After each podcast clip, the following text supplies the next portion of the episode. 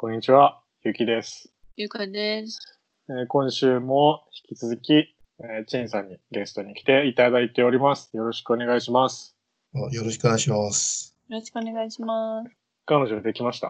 あ、最近なんですか？ないですね。そうか。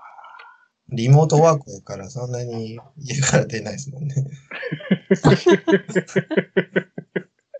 リアルな、リアルな悩み。えーだって、いつからリモートワークよ？もう3ヶ月よ、半年ぐらいリモートワーク？じゃない？3月入ったらもうリモートワークなんですよ。まあ3月い以前はちょっと、うん、業務委託って形になったんですけど、業務委託でも出社はしてたってこと？出社はしてたんですね。でもまあまああ週週2ですよ。週2で出社やったらそんなに出会えないんでしょうね。ああ。そこは、まあ、ちょっと言い訳っぽいなんですけど、別にフル出社しても彼女ができないですよ、正直。でもその出会いは会社で探してるんですか？どうやろうなんか、そこはちょっとわかんないですよね。社会人でどういうふうに出会いを探すんですか？ああ、出た深い話。街、街ですれ違ったらですよ。街ですれ違って、声をかけられるっていうやつじゃないですか？えいや、チンさんの場合は無理やな。だって、無理？キーとキーの間で東プ京大学ライバシー、プライバシーダダ漏れよ。P だ、P でしょ、それは。終わ終わってるやろ。えじゃあもうちょっとあの、寄り道増やした方がいいんじゃないですか？クラブとか。酒飲まんからな、チンさんは。あ、飲まないんだ。うん。飲まないのか。じゃあもう誰かの紹介しかなくないですか？ー、ま あ、そう、そういうことになるんですね。う んなんか一回だけ、あの、大学院の友達が東京に来てくれたんですよ。うん。で、まあ、白人の女の子だったんで、その人と、まあ、バーエリアみたいな感じの渋谷とかもしょっちゅう入れたりしたんですよ。だからバーもそこそこ行ってたんですけど、まあ一つ分かったのが、まずバーで男の子に声をかける人、まずおらんっていうことですね。まあそうやろなまあ、まあそうですけどまあね。そうやろな。東京特にそうやろな。うん女の人が声をかけないってことですか？女の人に声かけるなのかな。女の人は男の人に声をかけないってことですか？かけないですね、まず。かけないね。えそんなことある？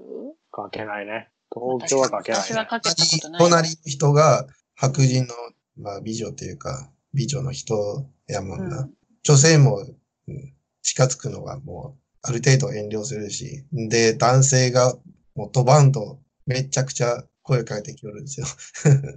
まあそうだろうな。うん。うんだから、そういうとこやもんなこれが、これが力の差か、みたいな感じ、感じじゃん。いや、なんで目の前に人がいたらニコって笑ったらいいんですよ。え、違う？あれ？うん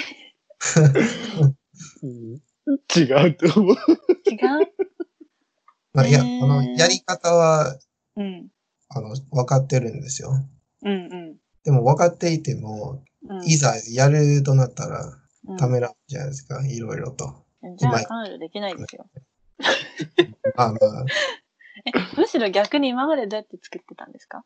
学校の友達とか？まあ学校ですね。うーん。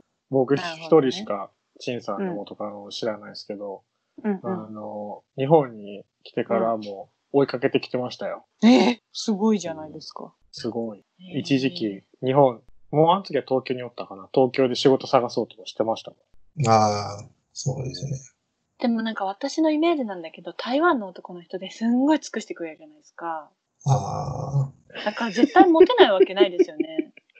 なんか私のその前もかあの台湾の彼氏いたんですけど、昔。あ、はい。あと香港の彼もいたんですけど、昔。なんかすごくて。あ尽くしてくれてると？そう、すっごい優しいし、なんかもうすぐ連絡くれるし、なんかえちょっと今すぐ来てとか言ってもすぐ来てくれるし、なんか、なんかすごいって思ったんですよ。中国、中国って言っちゃいけないね。ごめんなさい。香港、台湾すごいと思ったんですよ、その時。だから絶対に台湾の男の人と一緒になったら幸せだと思うんですよね、日本女子は。あでも台湾でそれがデフォになってるから、うん。台湾の男のありがたみを分かっている台湾の女子はそんなにおらんと思うんですよ。あ、でも日本の女子からしたらそれは多分結構新鮮じゃないですか。新鮮やと思うよ。うん。あの、結構日本の男に泣かされてる日本の女の子って多いと思うから、あの、そういうなんか常にレディーファーストしてくれる男の人とかって、別に台湾に限らず外国の人って結構そういう人が多いと思うんですけど、もう超大事だと思いますよ、そういうの。それを武器にしていけばいいんじゃないですかね。ああ良さそうですね。まあ僕は、どっちかととそういうタイプじゃないですけどね。あ、違うんだ。あ、ごめんなさいね。ごめんなさい。全員が全員そういうタイプじゃないですもんね、確かに言。わんかったらよかったのにさ。確かに。いや、でも 違うことは違うって言った方がいい。確かに、確かに。まあ、全員がそうじゃないですもんね。うーん。いや、なんか、どうやろう。僕って、その、女性を男性として扱うんですよ。私いいんじゃいないですか、うん、どういうこと？女は女として見ないってことでしょ自分と同じと接するってことでしょ？そうです特ね。別扱いしないってことですよね。そうですね。だから、尽くすとか、なんか、女にめっちゃ優しいとか、そういうのはできないんですよね。なかなか。え、じゃあ、彼女が出てきたらどうなるんですか？デレデレしないんですか？うーん、甘えたりしないんですか？しないですね。えー。え付き合うとは？えそれはさ、彼女が欲しいと思う理由は何なんですか？結婚したいとかそういうこと？なんかね、僕は彼女欲しいっていうか、うん、同居人が欲しいですよね。ー、ああ、寂しい。寂しいってことね。孤独を感じてるってことね。男を感じてるんはいです。もうそれ知らないと探した方が早いんじゃないですか？なるほどね。そういうことになるんですよね。うんそれで、その関連でさ、言うとさ、うん台湾の人ってさ、もうさ、今のせ若い世代とかはさ、結婚しなくなってるじゃない？そうですね。あれはさ、なんでなの？何が背景にあるの？単純にできんから。結 え、構何ができない？結婚ができないから？結婚ができないからってどういうこと？まあ、今後の生活が保証がないから。あ日本と同じ感じなんかな。まあまあ、そうですね。金がないから就職が結婚できんみあたいな。あ単にそれだけなんですよね。まあ、結婚が、まあ子供、子育てとかできるんやったらもう誰でもやろうと思うんですけど、まあ、それができないから、まあやらないというよりやれないんですよね。どっちが言うと。そう。んえそうやって台湾は学費とかも高いってこと？学費はそんなに高くはないんですけど、幼稚園とかめっちゃ高いんですよ。うんは公立の幼稚園はまず少ないんで、私立になっちゃうんですよね。うんうんうんうんで、高いし。で、大学は、大学行くのはもうデフォになってるんですよ、台湾の場合。だうんから日本だとうん高校を卒業して、まあなんやら専専門学校通ってそのまま就職できるやんか。まあそうやな、6割ぐらいかな。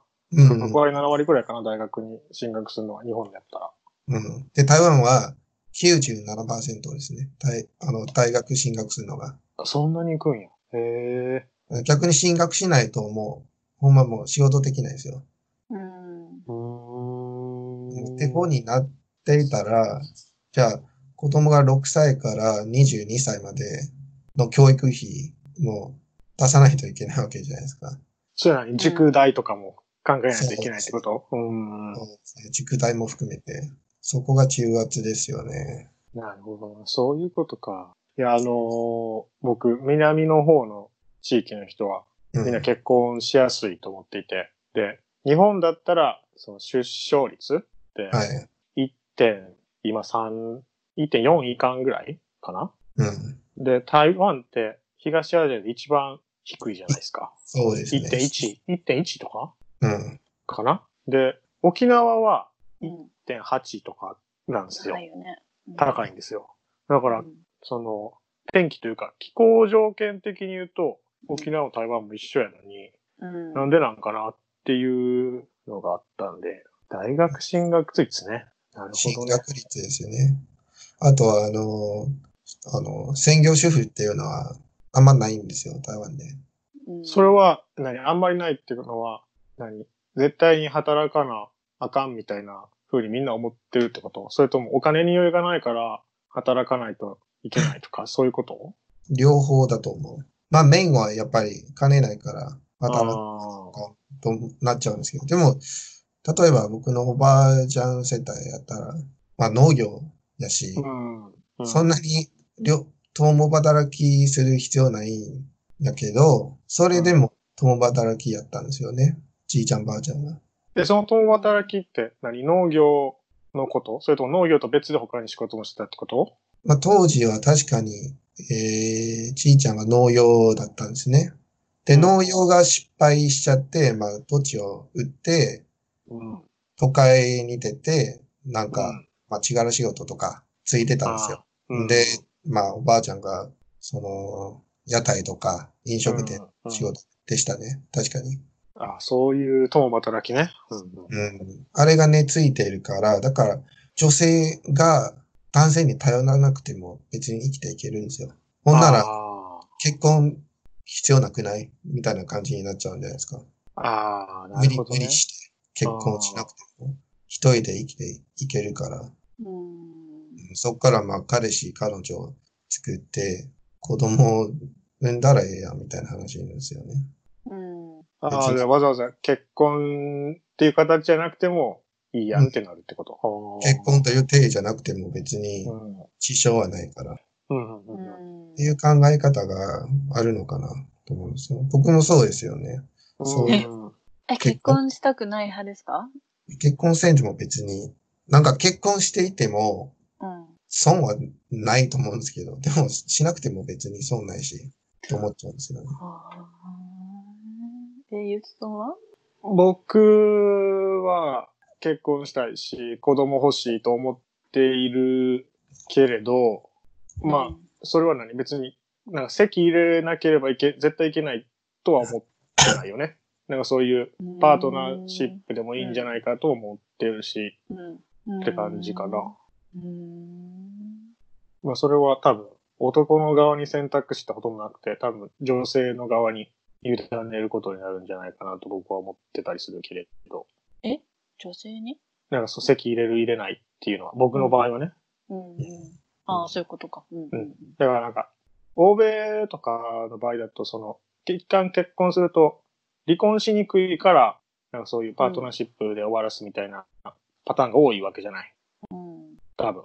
うん。まあ、そういう考えの人もいるよね。うんいるけど、うん日本の場合は別に、何、紙出して結婚で、紙出して離婚ってできるんで、その手間がめんどくさいだけうん。うん。かなとも思ってるんで、僕はまあ、なんていうかその、将来、パートナーなり、何？結婚相手になる人にそのあたりの判断を委ねようかなと思ってるけれど、って感じかうん。な。うん。ね、いろいろ考え方があるじゃない。あんまりでも片っぽが財産持ちすぎてると、ね、結婚して、もしダメになったら半分持っていかれたりする可能性もあるわけで、それはちょっと困るぜ、みたいな考え方もまあ当然あるだろうし、ね、なんか、いろいろあるだろうなと思うが。まあ、結婚もういらんのちゃうと思ってるんですけどね。シンさんは、そのパ、その結婚とまでいかなくてもパートナーになる人は、なんか、台湾の人がいいとか、どこどこの他の国の人の方がいいとかって、そういうのはあるんですか？それは特にないんですね。おー別に、なんか、なんていうんですかね。見た目が違うんじゃないですか。民族別。でも、見た目以外何が違うのって言ったら、見当たらないですよね。うん。だから、うんどの国籍、あの、国籍の人でもいいんじゃないかと思うんですよ。シンさん、あ、そっか、兄貴おるんか。うん。その、台湾の場合って、ね、家を継がないといけないとか、そういうのってあるんですか？特にないんですか？あ、あるあるある。めっちゃある。ああ、それは何？全部長男がやるの？それとも、分、兄弟で分担して？長男ですよね。優先順位。は。うんただ、今の場合だと、距離的に僕は違うんですよ。ああ。あの、あ、じゃあ近まあ、そうね。お兄ちゃん今アメリカそうでです。、自分、日本やったら、なんかあったら、チンさんが台湾戻ってなんかせなあかんとか、うんそういうことよね。しやすいから、まあ。多分将来的に僕の責任になるんちゃうかなと思うんですよね。ああ、そうだね。それもさ、うんなんか、やっぱりさ、何？一般的、伝統的には、何？結婚相手と一緒になんか、そういうことを引き継いでいかなあかんわけじゃない。うん、そうですね。ってなったら、他の国の人だったら、それ理解してくれるかなとか、めんどくさい、説明するのめんどくさいなとかは思わん？うーん。そまそこまで考えたことない？いや、あの、僕が思うのは、うん。文化の表現ってそれぞれ違うんですよ。民族別に。まあそれは地理の原因なのか、歴史の原因なのか、いろいろあるんですけど。でもその文化、文化の表現の、えー裏付ける理由とかは共通なんじゃないと僕は思っちゃう。だから、家を使わなあかんっていう概念は、多分、世界中との国の人でも持っていると思うんですよ。形が違うとしても、うん。の表現手法というか。ああ、うんそこさえ、表現方法さえうまく説明すれば、まあ、ここもわかるんちゃうと思うんですよね。ああ、なんとなく。理解はし、理解はしてくれるだろうってことね。まあ人間と、人間の考えることと欲望って、まあ、そのくらいのもんじゃないですか。どの国の人。うんだから家を付きたいという考え方も、まあ多少理解してくれるんやろうなと思うんですけどね。うん。なるほどな。でも例えば日本の人と付き合うことになって、うん。将来的にちょっと台湾に来てほしいみたいになったら迷う人もきっといますよね。そういうの難しいですよね。まあ、いますね。だから、無理して台湾に来てほしいとは、多分僕言わないと思うんですよ。うん。おーまあ、遠距離で僕が日本に行って、で、台湾の遺産とかいろいろする方法、まあ、なんぼでもあるので、あそうですね。まあ、金がかかると思うんですけど、あ、うん。だから先にそれ当たってから、万が一無理な場合、まあ、相手に言うんですけど、でも、なかなかうんいけるんじゃない？ですか？遺産管理会社とか、そういうのを、うん、めっちゃまあ、無理して台湾に帰るっていうことはまずないから。うん。うん。私だって台湾の彼に言われてびっくりしましたもん。なんか結婚を前提に付き合ってほしいみたいに言われて、でも長男だから、なんか親の会社を継がないといけないみたいに言われて、なんか台湾に来てほしいって言われて、え、無理。ごめんなさいってなった。ええやんけ、で、そのさっきも言ったけど、私は台湾にいい思い出がないって話をしたじゃないですか。で、八角も無理だし、みたいな。台湾、え、ごめん、台湾は無理だなーって言っちゃった。え、その人は台北、台北やったんですか？あのね、台北の人じゃないんだけど、多分ちょうど間ぐらい？台中かなかな。ちょっと詳しくあんま知らないんだけど、うん。あのー、あれ、うん、ごめん、無理って即答したもん。即答してしまった。だもしその人が台湾じゃなかったら、私は多分どこにでも行くって思うんだけど、台湾はちょっと大丈夫かなって思いました。台湾やから、ちょっときつい。ふざけやがって。私はちょっと考えるかもしれない。殴ってやろうかって感じやな。いや、ごめんなさい。でも誰にでも多分あるじゃないそうどうしてもここだけはちょっと厳しいかもみたいな条件として。あの、生活する上でね。そうそうそうそう。うん。アフリカが無理っていう人もいるかもしれないし、うんまあ、のね、そうなんじゃ嫌とかさ、暑いとこは嫌、寒いとこは嫌とか、いろいろあると思うんだけど、うん人によって。まあ、確かにそうですね。うん。ちょっと、えってなってしまったね。まあ結局別にそれが理由で別れたわけじゃないんですけど、うん。それも考えたね。あ、未来はないかもしれないとは思います。なるほどね。うん。どっちが言うと、あの、彼氏さんみたいな人がほとんどなんですよ。台湾の人だったら。あ、そうなんだ。まあ、家を継ぐとか、まあ、将来、うん。両親統合生活をうん。お世話するみたいな考えが、まあ、メインなんで、まあ、施設送りが、まあ、ちょっと台湾の社会ではタブーみたいなところもあるんで。へえそうなんだ。あ、それは今でもってこと？今でもですね。へあえだから僕みたいな考え方を持っている人は、うん。えー台湾の価値観で判断すると、まあ、親不幸の部類に入るんですよ。うん。そうです。なるほどな。うん。まあでも幸い両親がちょっとオープンなんで、うん。戻らなくてもいいよって言われるんですよ。うんうん。うん。難しいですな。まあそうですね。いや、最近、最近そういうね、家のことをお前もせなあかんぞっていう年齢に差し掛かってきたんでね、うんどうしたものかと考えてるんですわ。うん。お母さんは長男ですよね、確かに。そう、僕長男やから、やべえなっていう。うん。弟とかも、あの、おらんの人、妹さんですもんね。妹、え妹が去年結婚して、えあーまあ、今大阪に住んでるけど、うんその結婚相手も長男ではないので、その人たちに丸投げしますってできなくはないがって感じだな。できなくはないが、それはちょっとああまりにもかわいそうだっていうのもあるし、うんなので、ね、何らかの形で僕が関わらないといけないところでもあるので、もそう、今時の人みんなどうしてるのかなっていうのが、ちょっと知りたかったんで。そういえばさ、ちょっと話変わるけど、う、うんなんか、えーっと、日本国籍取得計画はどうなった？もうやめにした？いや、もまだう最初から、考えてる？最初からないですよ、その、その計画。あれ？でもなんか、もらえるものって欲しいって言ってなかった？まあ、もらえるんやったらな。うん。でも、できないじゃないですか。も、もらったら他の国籍放棄しないといけない。うん。いや全部。多分大丈夫じゃいない？多分大丈夫でしょ。いや、日本人がそのアメリカのグリーンカードを取って国籍取るのと、外国人が日本でうん。帰化するのとはまた、あの、提出する書類が違うから、その、あら。例えば、台湾人の場合だったら、台湾の国籍を放棄します、放棄しましたって証明写真、証明書類を作って、その、日本国籍を取得することになるから、あだ、だから多分ダメだと思そうなんだ。日本と違うんだね。う。うん、違う。大変だ。。でも日本の国籍取ったところで何のあのベネフィットもないですよ。いや、だからあれやろ、その、陳さんの場合は、なんていうの、リスクヘッジにしたいってことやろだから、え、だから何？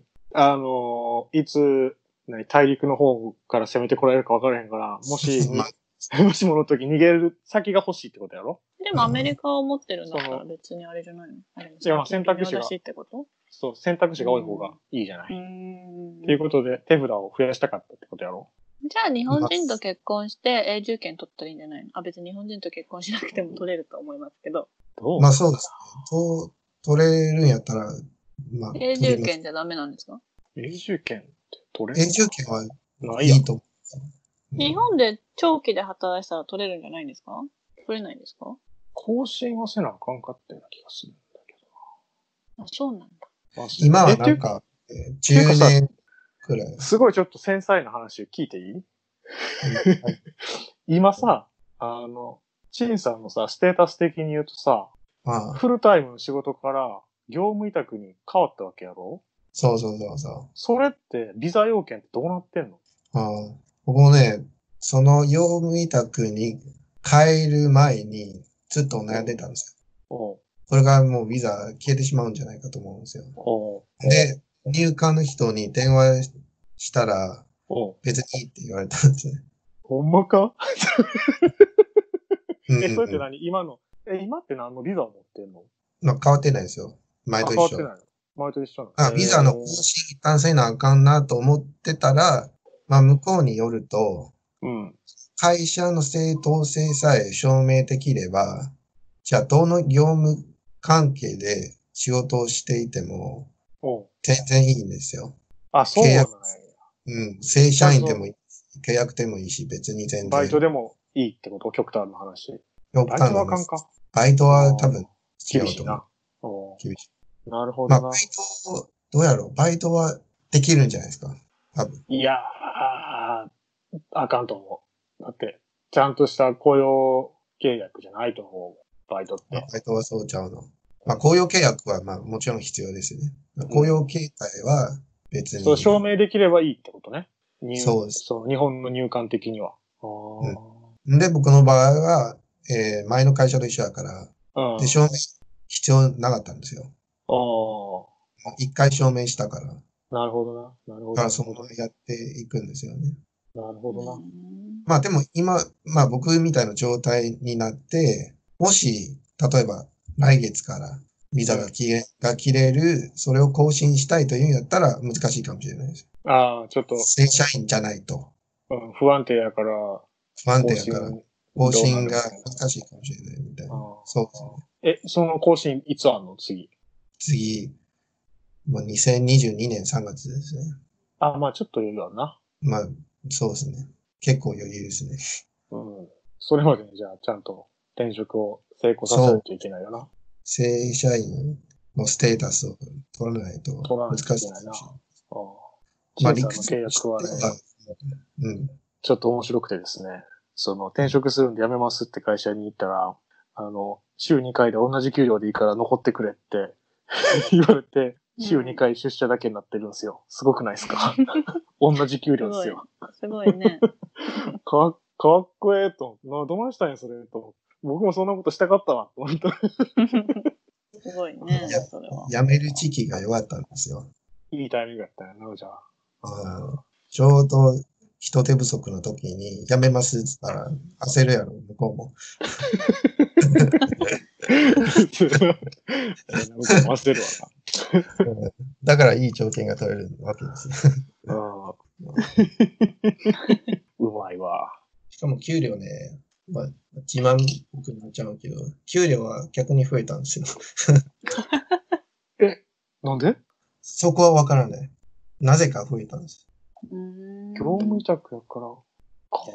まああへーマネージャーさんの話によると、その、会社のやり方がもう時代に追いつけない、なくて、だから僕のケースを、えーまあ、模範ケースみたいな感じにしてほしかったんです。ああ、なるほどね。そういう契雇用契約をこれから増やしていこうみたいな。そうそうそうそう兼業でもいいよ、みたいな。収入でもいいよ。そういう新しい働き方の、まあ、うん模範みたいな感じで、おだからまあ無理しても若干いい給料出しているんじゃないかと思うんですよね。確かに。ーあーうんすげえな。んで、あれやろ、自分の個人プロジェクトでポートフォリオ作ってるんでしょ？